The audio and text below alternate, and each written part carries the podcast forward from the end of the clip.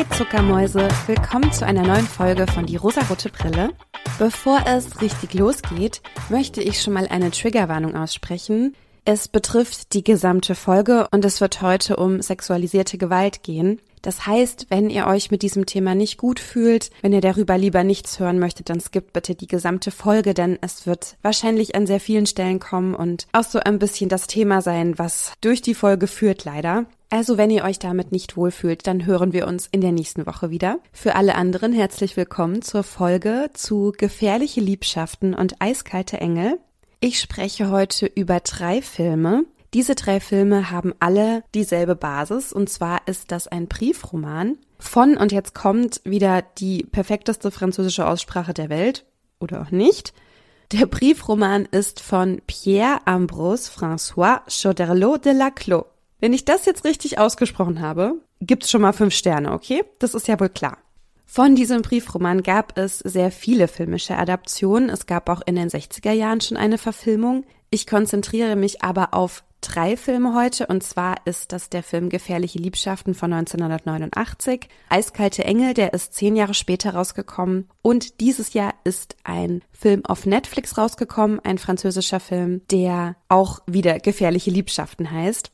Die Handlung dieser drei Filme ist aber sehr, sehr ähnlich, da sie ja auf diesem Roman beruhen und im groben geht es immer darum. Es gibt immer ein sehr machtvolles Paar, ein sehr elitäres Paar, was eigentlich scharf aufeinander ist Sie erpressen sich aber gegenseitig und spielen Spiele auf Kosten von jungen Frauen. Diese Spiele beinhalten immer die Entjungferung einer jungen Frau bzw. Sex mit einer jungen Frau, die diesen eigentlich nicht möchte oder zumindest diesen Wunsch nicht explizit geäußert hat. Der männliche Part dieses Duos soll dann die schüchterne oder vergebene junge Frau verführen, dies beweisen und als Gewinn bekommt er dann den Sex mit dem weiblichen Part des Duos. Dass das vielleicht alles ein bisschen problematisch ist, müssen wir, glaube ich, nicht diskutieren. Ich würde aber auf diese drei Filme ein bisschen genauer eingehen, da es ein paar Unterschiede gibt, aber dieses Thema einfach so passend für den Podcast ist und so feministisch ist und so problematisch auch ist, habe ich gedacht, wir nehmen das mal ein bisschen genauer unter die Lupe. Im Film von 1989 hat Stephen Frears Regie geführt und die Geschichte dieses Films ist genauso wie das Buch verortet, also im späten 18. Jahrhundert in Frankreich. Da gab es ja sehr klare Regeln für Frauen. Es war sehr wichtig, dass man verheiratet ist, mit wem man verheiratet ist. Es war ein Symbol des Status und es hatte nicht sehr viel mit Liebe zu tun. Aber es war auch grundsätzlich sehr klar, dass Frauen einfach nicht so viele Freiheiten hatten wie Männer. Die zwei ProtagonistInnen, die Baroness und der Vicomte, haben beide sehr viele Affären. Die Baroness war wohl mal verheiratet, hat es aber irgendwie geschafft, ihre Macht zu erhalten, auch ohne Mann, und an der Spitze zu bleiben. Und diese beiden wetten nun miteinander. Es hat sich mir nicht so ganz erschlossen, warum sie das machen. Sie machen das wohl auch regelmäßig, aber offenbar ist ihr Leben sehr trist oder langweilig und sie wollen es ein bisschen aufpeppen. Es gibt ja so Menschen, die suchen einfach das Drama in ihrem Leben, um sich wieder selbst zu spüren. Vielleicht ist es das. Die Baroness hat einen Auftrag für ihn. Er soll die Tochter von einer Bekannten verführen. Ich glaube sogar von einer Cousine oder so. Also irgendwie sind sie miteinander verwandt oder bekannt. Und er soll dies vor ihrer Hochzeit tun, um, Zitat, das Mädchen zu zerstören.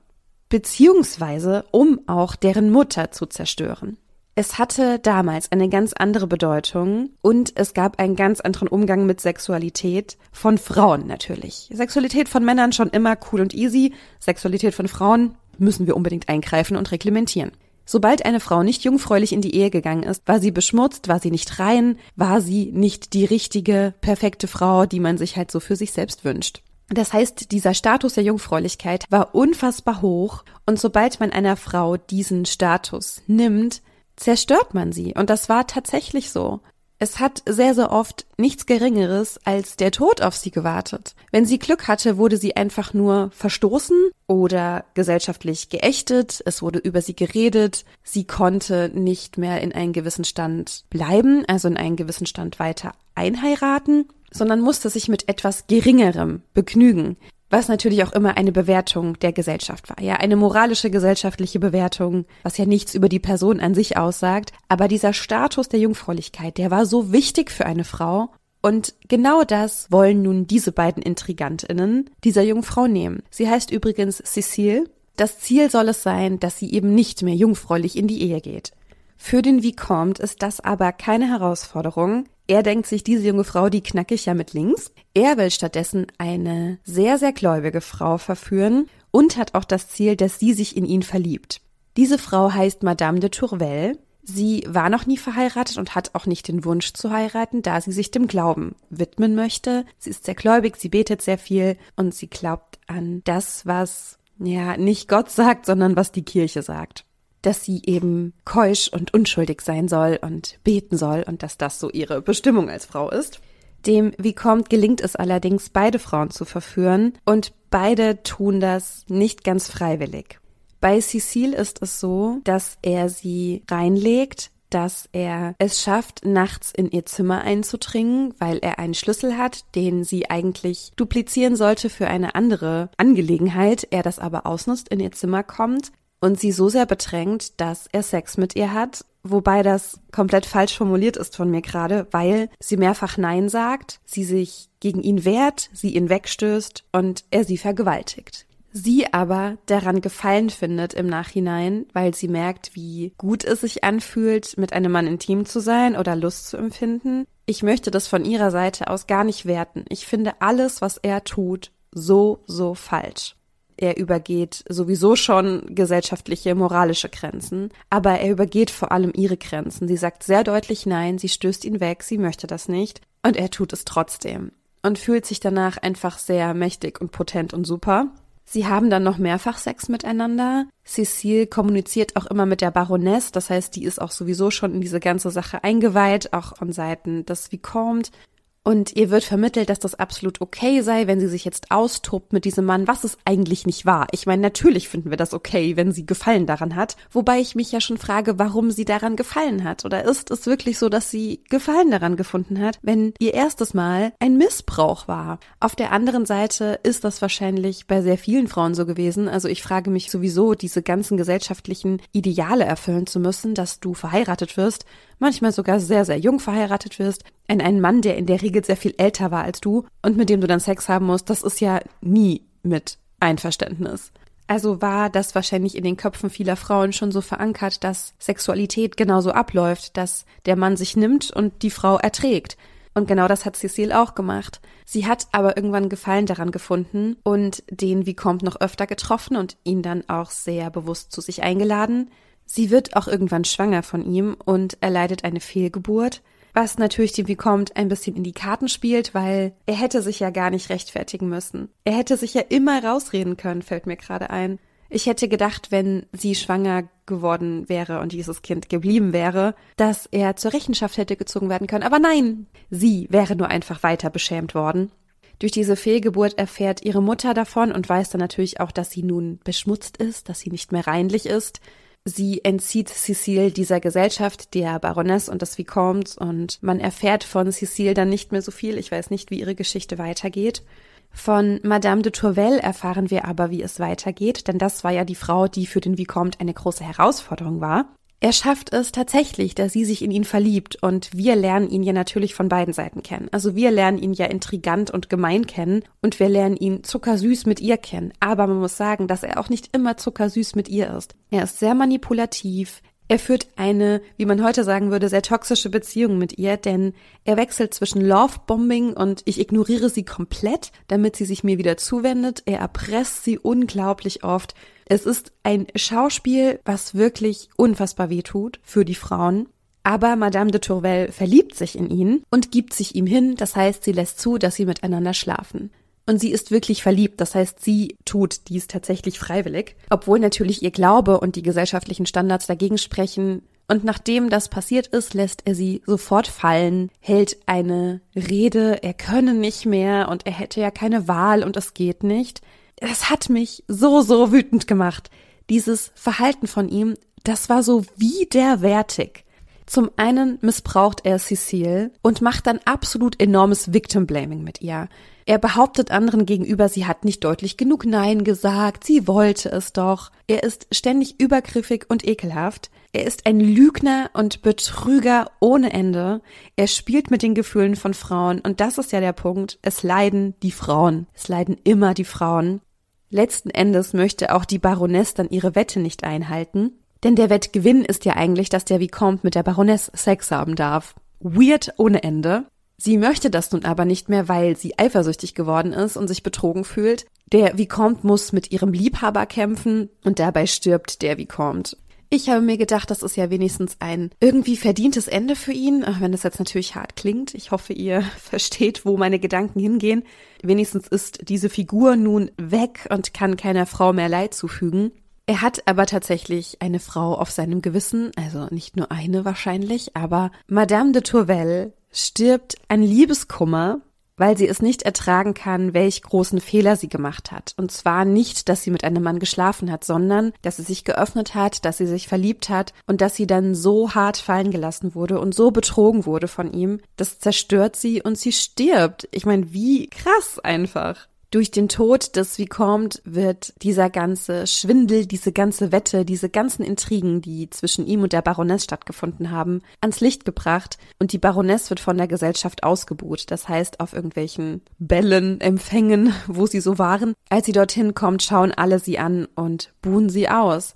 Das heißt, auch sie fällt, auch eine weitere Frau fällt. Wobei natürlich bei ihr der Fokus ein anderer ist. Auch bei ihr würde ich sagen, es ist eine verdiente Strafe, da sie sich so mies verhalten hat, nicht solidarisch war mit anderen Frauen, sondern ganz bewusst gesagt hat, ich will, dass sie zerstört werden, ich will, dass diese Frauen leiden, mach mit ihnen, was du willst, aber ich will sie fallen sehen. Das heißt, auch sie hatte Gefallen daran, junge Frauen am Boden der Gesellschaft zu sehen. Und für mich gehört so eine Person genauso bestraft. Für mich ist dann diese Person genauso Teil patriarchaler Strukturen, befeuert diese, findet diese gut, profitiert von diesen und hinterfragt sie nicht und reitet Frauen ins Verderben. Das heißt, auch ihr Fall war für mich dann ein etwas versöhnliches Ende. Aber dieses ganze Verhalten, diese Wetten immer auf Kosten von Frauen ist wirklich schwierig. Genauso verhält es sich übrigens auch in dem Film, der zehn Jahre später rauskam, unter dem Titel Eiskalte Engel bzw. Cruel Intentions. Regie geführt hat Roger Campbell und es ist exakt die gleiche Geschichte wie schon in Gefährliche Liebschaften, spielt aber in der heutigen Zeit. Also nicht in unserer heutigen Zeit, sondern in der 1999 heutigen Zeit. Der Verlauf der Geschichte ist im Prinzip genauso, außer dass die Baroness und der Vicomte diesmal Stiefgeschwister sind, die genau diese Wette abschließen. Es tritt eine junge Frau in das Leben von Catherine, und diese junge Frau ist auch irgendwie eine Verwandte, also es ist auch wieder so ein Verwandtschaftsverhältnis zwischen im ersten Film. Das ist Cecile, sie heißt also genau so und diese soll verführt werden. Aber auch das ist für Sebastian, den Vicomte, keine Herausforderung. Sie lesen in einer Zeitschrift, dass ein neuer Direktor an ihre Schule kommen wird. Dieser Direktor hat eine Tochter und diese Tochter sagt, dass sie bis zur Ehe warten möchte, bis sie das erste Mal Sex hat. Und das ist natürlich die Wette, um die es dann gehen wird. Sebastian und Catherine wetten, dass sie Annette, so heißt die Frau, die keusch leben möchte, dass er sie verführen soll und dass sie sich in ihn verlieben soll. Der Verlauf ist im Prinzip ganz ähnlich. Also Annette ist erstmal sehr abweisend zu Sebastian, weil sie seinen Ruf kennt und weil sie eigentlich nichts mit ihm zu tun haben will sie sich aber dann irgendwie doch in ihn verliebt. Das habe ich in diesem Film absolut null verstanden. Ich weiß überhaupt nicht, wie sie diesen Turn machen konnte, dass sie ihn plötzlich gut findet. Das war nicht so ganz nachvollziehbar für mich, aber wahrscheinlich bin ich auch sehr voreingenommen, weil ich diese ganzen Männer einfach absolut widerlich finde und sie für mich die größte rote Flagge sind, die man überhaupt haben kann. Sebastian ist hier auch ein sehr übergriffiger Mann. Er übergeht wieder Cecils Grenzen. Sie sagt Nein und sie haben Sex. Auch nach diesem ersten Mal findet Cecile Gefallen daran und sie treffen sich öfter. Das heißt, wir haben hier eigentlich eine Frau, die ein Lustempfinden hat, deren Lustempfinden aber komplett übergangen wird, weil ja die Intention, die dahinter stand, eine ganz andere war. Das heißt, auch ihre Grenzen wurden überschritten und auch sie vertraut sich Catherine an und sagt, hey, das und das ist passiert, ich habe nicht so richtig Nein gesagt, aber irgendwie wollte ich es auch nicht so richtig, ach, ich weiß nicht. Und wieder, es sei ihre Schuld gewesen. Sie hätte sich mehr wehren müssen, wenn sie es nicht wollte. Sie findet es doch eigentlich gut und so weiter. Also auch hier wird eine Frau wieder degradiert, weil sie sich angeblich falsch verhalten hat, obwohl der Mann eindeutig den Fehler gemacht hat, nicht nach Consent gefragt hat und dieser auch sehr, sehr überdeutlich nicht da war. Auf der anderen Seite haben wir ja Annette, die eigentlich auch einen Freund hat, glaube ich, und eben sagt, sie möchte einfach noch warten, sie möchte ihre Sexualität noch nicht ausleben, sie möchte das einfach nicht. Und auch das wird komplett übergangen, dieser Wunsch wird komplett missachtet. Sebastian tut alles, damit sie sich in ihn verliebt, was irgendwie auch funktioniert. Wie gesagt, ich habe nicht verstanden, wie es funktioniert. Sie knickt ein und gibt sich ihm hin, obwohl sie einen Partner hat, mit dem sie ja sehr vertraut ist. Aber nein, sie haben Sex miteinander und er lässt sie danach fallen, weil auch hier zwischen Sebastian und Catherine sehr viel Erpressung stattfindet, sehr viele Gemeinheiten und er sich gezwungen fühlt, mit Annette Schluss zu machen. Und auch hier ist es am Ende so, dass es einen Kampf gibt zwischen Sebastian und dem Liebhaber von Catherine und er dabei ums Leben kommt. Am Ende wird Catherine vor der ganzen Schule bloßgestellt. Es passiert im Prinzip genau das Gleiche. Sie wird dann von der Gesellschaft, in der sie sich bewegt, missachtet und bestraft.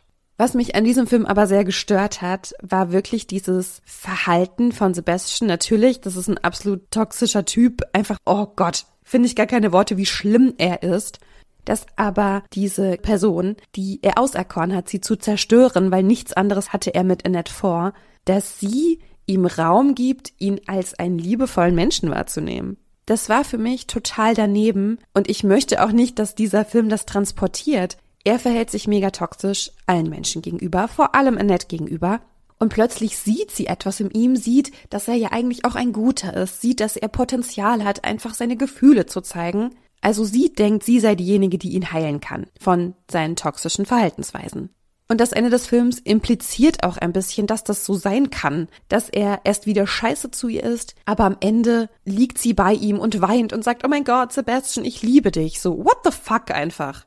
Nichts von dem, was er getan hat, war auch nur irgendwie ansatzweise liebevoll mit ihr. Er hat sie verraten, er hat sie benutzt, das wusste sie alles und sie öffnet ihr Herz und sagt, oh mein Gott, aber ich sehe, was wirklich in ihm ist, ich liebe ihn sehr, sehr schwierig. Also diese Geschichte zwischen Sebastian und Annette vermittelt eine Liebesgeschichte, die sie nie war. Und das fand ich ziemlich schwierig an diesem Film. Das hat mir nicht gut gefallen, dass es uns als etwas sehr Romantisches verkauft wurde, dass diese beiden am Ende sich lieben und wahre Gefühle füreinander haben. Das ist absolut Quatsch so wie uns Sebastian vorgestellt wurde, der übrigens unfassbar viel Slut-Shaming betreibt, der ein Sexvideo liegt von einer Person, mit der er zusammen war, nur solchen Mist macht, so unfassbar mies ist. Wie wahrscheinlich ist es, dass er durch eine andere Person geheilt wird, obwohl er das ja überhaupt nicht will, obwohl er sie nur benutzt hat. Und man muss sagen, Sebastian ist auch in Therapie. Man könnte vermuten, er ist bereit dazu, seine Verhaltensweisen zu ändern. Ist er nicht. Ist er absolut nicht. Er ist ein manipulatives Arschloch hoch eine Million. Jetzt habe ich mich sehr in Rage geredet, ne? Aber ich fand einfach diesen Erzählstrang, dass diese Liebe möglich ist, dass diese wahre Verbindung zwischen diesen beiden Personen möglich ist, absolut Quatsch, weil in dieser kurzen Zeit, in der sie sich gesehen haben, hatte er ein ganz anderes Ziel mit ihr und sie hätte ihn niemals heilen können. Sowieso niemals, niemals, aber schon gar nicht in dieser Zeit und schon gar nicht mit dieser Absicht, die er hatte. Das einzige Gute an dem Film ist, dass Annette als eine sehr starke Person aus dieser ganzen Geschichte herausgeht, was ich teilweise auch wieder ein bisschen fragwürdig finde. Aber sie ist am Ende diejenige, die die Macht hat. Catherine fällt vor dieser Gesellschaft, in der sie sich bewegt, wird ausgebuht, im Prinzip genauso wie auch die Baroness. Und Annette ist dann diejenige, die sich vor ihr behaupten kann. Aber trotzdem, ich finde auch wieder hier, Sebastian hat alle drei Frauen in den Abgrund gerissen. Super und auch Catherine, die es sehr unterstützt hat, dass Frauen weiter leiden durch gesellschaftliche Vorgaben, durch Dynamiken, die entstehen, sobald es Gerüchte gibt. Das hat sie ausgenutzt und sie hatte Freude daran. Kommen wir jetzt zum dritten Film. Und zwar ist das ein sehr neuer Film. Dieser heißt wieder Gefährliche Liebschaften, ist von einer Frau. Die Regie führte Rachel Suissa Rachel Cissa. Oh mein Gott, Leute, ich weiß doch gar nicht, wie man sie ausspricht. Es ist eine französische Produktion und spielt tatsächlich im Heute heute. Im Fokus dieses Films steht sehr viel Social Media, sehr viel, was Social Media für eine Rolle spielt im Leben junger Menschen, was es mit einer Beliebtheit macht und wie es die Geschehnisse beeinflusst, wie es Gerüchte streut und so weiter. Also Social Media ist ein großes Thema in diesem Film. Auch hier gibt es wieder ein Stiefgeschwisterpaar, die diese Wette abschließen. Wie heißt er eigentlich? Heißt er auch Sebastian? Ja, ist ja super, dass ich jetzt hier gar nicht weiß, wie sie alle heißen. Lasst mich kurz nachschauen. Tristan heißt er. Mhm, Tristan. Tristan und Vanessa sind Stiefgeschwister und auch diese beiden wetten, dass er eine junge Frau verführen soll, ein junges Mädchen, die neu an ihre Schule wechselt und die sich auch geschworen hat, bis zu ihrer Ehe jungfräulich zu sein. Der Gewinn ist auch wieder, dass diese beiden miteinander Sex haben, also vom Aufbau auch wieder sehr ähnlich wie die beiden anderen Filme. Ich sehe gerade, die sind keine Stiefgeschwister. Tristan und Vanessa. Sie sind irgendwie Freunde? Nein, was sind sie denn? Sind sie mal zusammen gewesen? Ich habe mir aufgeschrieben, er wettet mit seiner Freundin in Klammern oder was sind die? Fragezeichen. Vergesst einfach, was ich gesagt habe. Sie sind wohl offenbar irgendwie mal zusammen gewesen oder sowas. Ist aber im Prinzip auch nicht ganz so wichtig für die Geschichte. Wichtig ist einfach wieder, dass diese beiden wetten, dass das Mädchen, was diesmal im Fokus steht, ist Selene. Diese kommt neu an die Schule, zieht neu in diese Stadt. Sie ist verlobt mit ihrem Freund Pierre und möchte diesen heiraten. Sie ist also eher konservativ von ihrer Einstellung. Aber genau das ist natürlich die Herausforderung. Sie soll geknackt werden. Es gibt wieder eine junge Frau, die Interesse an Sexualität hat und die Lust empfindet und auch Spaß an Sexualität entwickelt, die auch erstmal mit Tristan Sex hat. Das ist Charlotte und sie ist die Cousine von Selene.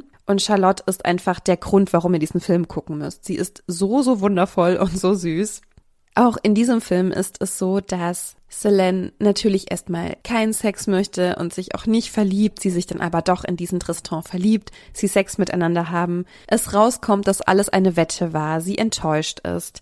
Aber im Vergleich zu diesen anderen Filmen werden diesmal die Frauen nicht so krass bestraft am Ende, also natürlich sind sie die Opfer dieser ganzen Spiele und Machenschaften und natürlich ist auch hier Selene unfassbar in diesem toxischen Fokus dieser beiden intriganten Personen.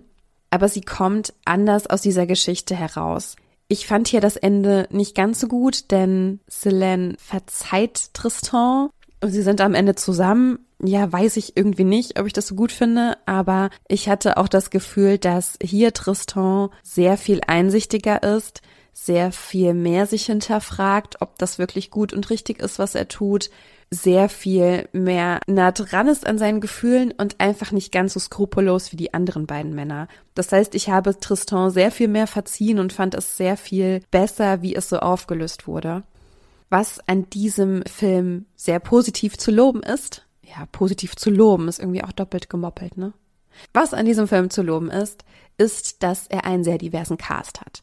Es sehr viele unterschiedliche tolle Menschen gibt, die dort mitwirken und auch die Figuren, die sie geschrieben haben, sehr viel mehr unsere heutige Gesellschaft abbilden, denn Charlotte outet sich als bisexuell, denn sie hat in dieser Geschichte immer Liebeskummer, weil sie nicht so richtig weiß, was sie machen soll. Sie ist nämlich in eine Frau verliebt und sie ist in einen Mann verliebt und sie weiß einfach nicht, wie sie jetzt damit umgehen soll ob das alles richtig ist und ob sie sich nicht entscheiden müsste. Und am Ende outet sie sich als bisexuell und als polyamor.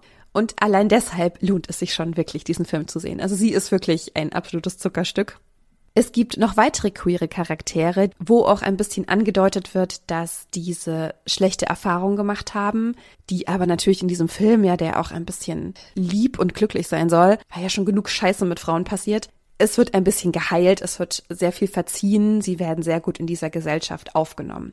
Es ist sehr, sehr versöhnlich, aber wie gesagt, das, was mit Frauen passiert, ist ja schon schlimm genug. Und auch diese Situation, dass Selene reingelegt wird von Tristan, dem sie ihr Vertrauen geschenkt hat, und er missbraucht es so stark. Auch hier habe ich nicht nachvollziehen können, warum sie ihm das alles verzeiht, warum sie dann zusammen sind, warum sie sich lieben. Ich bin zu voreingenommen wahrscheinlich. Ich kann diese Romantik dann nicht so gut zulassen. Es war für mich aber sehr viel okayer als an den anderen beiden Filmen. Beziehungsweise eben in Eiskalte Engel, wo Annette ja dann wirklich super verliebt war und ihm alles sofort verziehen hat, fand ich jetzt in diesem neueren Film ein bisschen nachvollziehbarer, diese ganze Aktion. Nichtsdestotrotz sind die Verhaltensweisen von Männern in allen drei Filmen unfassbar schlimm. Es geht immer darum, dass sie erfolgreich sein sollen in der Gesellschaft, in der sie sich bewegen. Und diesen Erfolg messen sie daran, mit wem sie Sex haben. Und vor allem messen sie ihn daran, dass sie Sex mit Frauen haben, die das eigentlich nicht wollen. Die also ganz explizit in der Öffentlichkeit stehen und sagen, ich möchte keinen Sex aus den und den Gründen. Das war in dem ersten Film, der ja wirklich im Frankreich des 18. Jahrhunderts verortet ist, ein anderer Grund. Da hatten Frauen ja gar nicht die Wahlmöglichkeit. Sie hätten ja gar nicht sagen können, ich habe aber Lust auf Sex, ich mache das sehr gerne. Diese Wahlmöglichkeit gab es nicht. Aber in den anderen beiden Filmen haben sich zwei Frauen aufgrund einer Möglichkeit dafür entschieden, eben keinen Sex vor der Ehe zu haben. Und dieser Wunsch wird nicht respektiert, beziehungsweise wird es als ein Erfolgserlebnis gewertet, diesen Wunsch zu übergehen. Was auch im Fokus dieser drei Filme ist, ist das Thema Entjungferung und was das für eine Frau bedeutet. Auch hier im ersten Film sehr viel mehr gesellschaftliche Standards, sehr viel mehr Vorgaben, die da reingespielt haben, wo Frauen überhaupt nicht die Wahlmöglichkeit hatten. In den anderen beiden Filmen, auch da, sie hatten die Wahl und sie wurden zweimal in diese Situation hineingepresst. Sex mit einem Mann zu haben, obwohl sie das aus ihren eigenen Überzeugungen nicht wollten. Es ist ja auch bis heute so, dass dieses Thema unfassbar viel Raum einnimmt, aber nur für Frauen. Dieses Thema Entjungferung erstes Mal ist für Frauen ein riesiges Ding. Es wird uns gesagt, dass es ganz wichtig ist, mit wem man das hat, dass man das nicht irgendwem schenken soll. So, ja, was denn schenken? Ich weiß nicht, wie das bei euch so war oder bei euch ist. Ich weiß, dass es in meiner Jugend für mich ein großes Thema war. Ich hatte das Gefühl, es muss was Besonderes sein, es muss mit dem Richtigen sein. So ja, guess what? Ich hatte Sex mit meinem damaligen Freund. Es war schrecklich. Wir haben uns kurze Zeit danach getrennt. Ich habe mich benutzt und scheiße gefühlt. Zum einen, weil er sich nicht cool verhalten hat, aber zum anderen, weil ich dem auch viel zu viel Bedeutung beigemessen habe. Dieses erste Mal, so als wäre dieser erste Penis, der in dich eindringt, der heilige Gral oder verdient irgendeine Medaille. Das ist kompletter Bullshit, vor allem, weil es ja auch gar keinen Penis geben muss, der in dich eindringt, damit es Sex ist, okay? Also schon mal das. Aber ich habe damals gedacht, ich muss jetzt endlich mal Sex haben, sonst gehöre ich nicht dazu. Also auch ich habe mich von gesellschaftlichen Vorgaben unter Druck gesetzt gefühlt und habe diesem nachgegeben geben, obwohl ich es nicht wollte. Ich wollte zu diesem Zeitpunkt damals noch keinen Sex haben. Aber ich habe es gemacht, weil ich dachte, ich muss jetzt endlich mal. Und ich glaube, dass egal in welche Richtung es geht, dass das immer scheiße ist, dass diese Vorgaben immer schlecht sind und vor allem schlecht für Frauen sind. Denn es ist ja genau das Gleiche, wenn man dir sagt, du darfst keinen Sex haben vor der Ehe, das ist verwerflich und schlimm und du aber spürst, ja, ich möchte aber gerne. Das ist ja genau das Gleiche. Du fühlst dich ja immer, als würdest du nicht passen, als würdest du etwas falsch machen. Also dieses komplette Thema Entjungferung ist sowieso schon mal einfach Quatsch. Warum wird dem so viel Bedeutung beigemessen? Im Fokus dieser Filme oder im Fokus dieser Geschichte, die auf diesem Roman beruht, steht auch die öffentliche Vernichtung und Beschämung einer Frau. Und natürlich funktioniert das am besten mit Sexualität, weil über Sexualität werden die meisten Regeln für Frauen gemacht. Das heißt, wenn du da einen Fehler begehst, bist du öffentlich einfach unten durch. Und zwar egal, wo du dich bewegst, ob es in einer kleinen Gruppe ist, die deine Freundinnengruppe ist, wobei Freundinnen sollten sich dir solidarisch gegenüber verhalten. Sagen wir mal, ob es deine Schulgroup ist, also Menschen, mit denen du zur Schule gehst, Gleichaltrige, ob es gesellschaftliche Regeln sind, die deine Familie macht, die Religion macht. Oh Gott, muss ich gar nicht drüber anfangen, ne? Religion und Jungfräulichkeit kriege ich schon wieder Ausschlag, ne? Aber das Ergebnis dieser Filme war ja immer, dass eine Frau in der Öffentlichkeit bloßgestellt und beschämt wurde aufgrund ihrer Einstellung zu Sexualität. Egal wie diese Einstellung ist. Du kannst es ja nicht richtig machen. Hast du Lust auf Sex, bist du eine Schlampe. Hast du keine Lust auf Sex, bist du eine verklemmte, frigide Kuh. Und auch alles andere dazwischen, du schwankst ja zwischen diesen beiden Polen. Keine Frau kann einen gesunden Bezug zur Sexualität haben. Es wird uns immer aberkannt. Wir sind zu, hm, zu wenig, zu viel. Es betrifft alle gesellschaftlichen Bereiche, aber gerade bei der Sexualität gehört es auch dazu. Und das ist so, so traurig. Egal welche Einstellung wir dazu haben, wir verhalten uns immer falsch. Dann kommen natürlich noch die ganzen anderen Rollen dazu. Bist du Mutter, bist du Ehefrau, bist du Partnerin, bist du Single? Egal. Du kannst dich nur falsch verhalten. Deshalb waren diese Filme für mich so wichtig zu besprechen. Das war dieses Thema, was mich durch diese Filme geführt hat, was mein Fokus war. Vielleicht habt ihr einen anderen Fokus auf die Filme, ich weiß es nicht. Ich war richtig, richtig sauer beim Schauen dieser Filme. Und ich war vor allem richtig, richtig sauer, weil immer eine Frau dazu beigetragen hat, eine andere Frau bloßzustellen ist sehr, sehr schwierig für mich, kann ich im Kontext eines Films irgendwie verstehen, kann das auch filmerisch wertschätzen oder so. Ja, ihr wisst schon, was ich meine. Aber es bewegt etwas in mir. Ich werde da sauer, ich werde traurig, ich finde es einfach schlimm.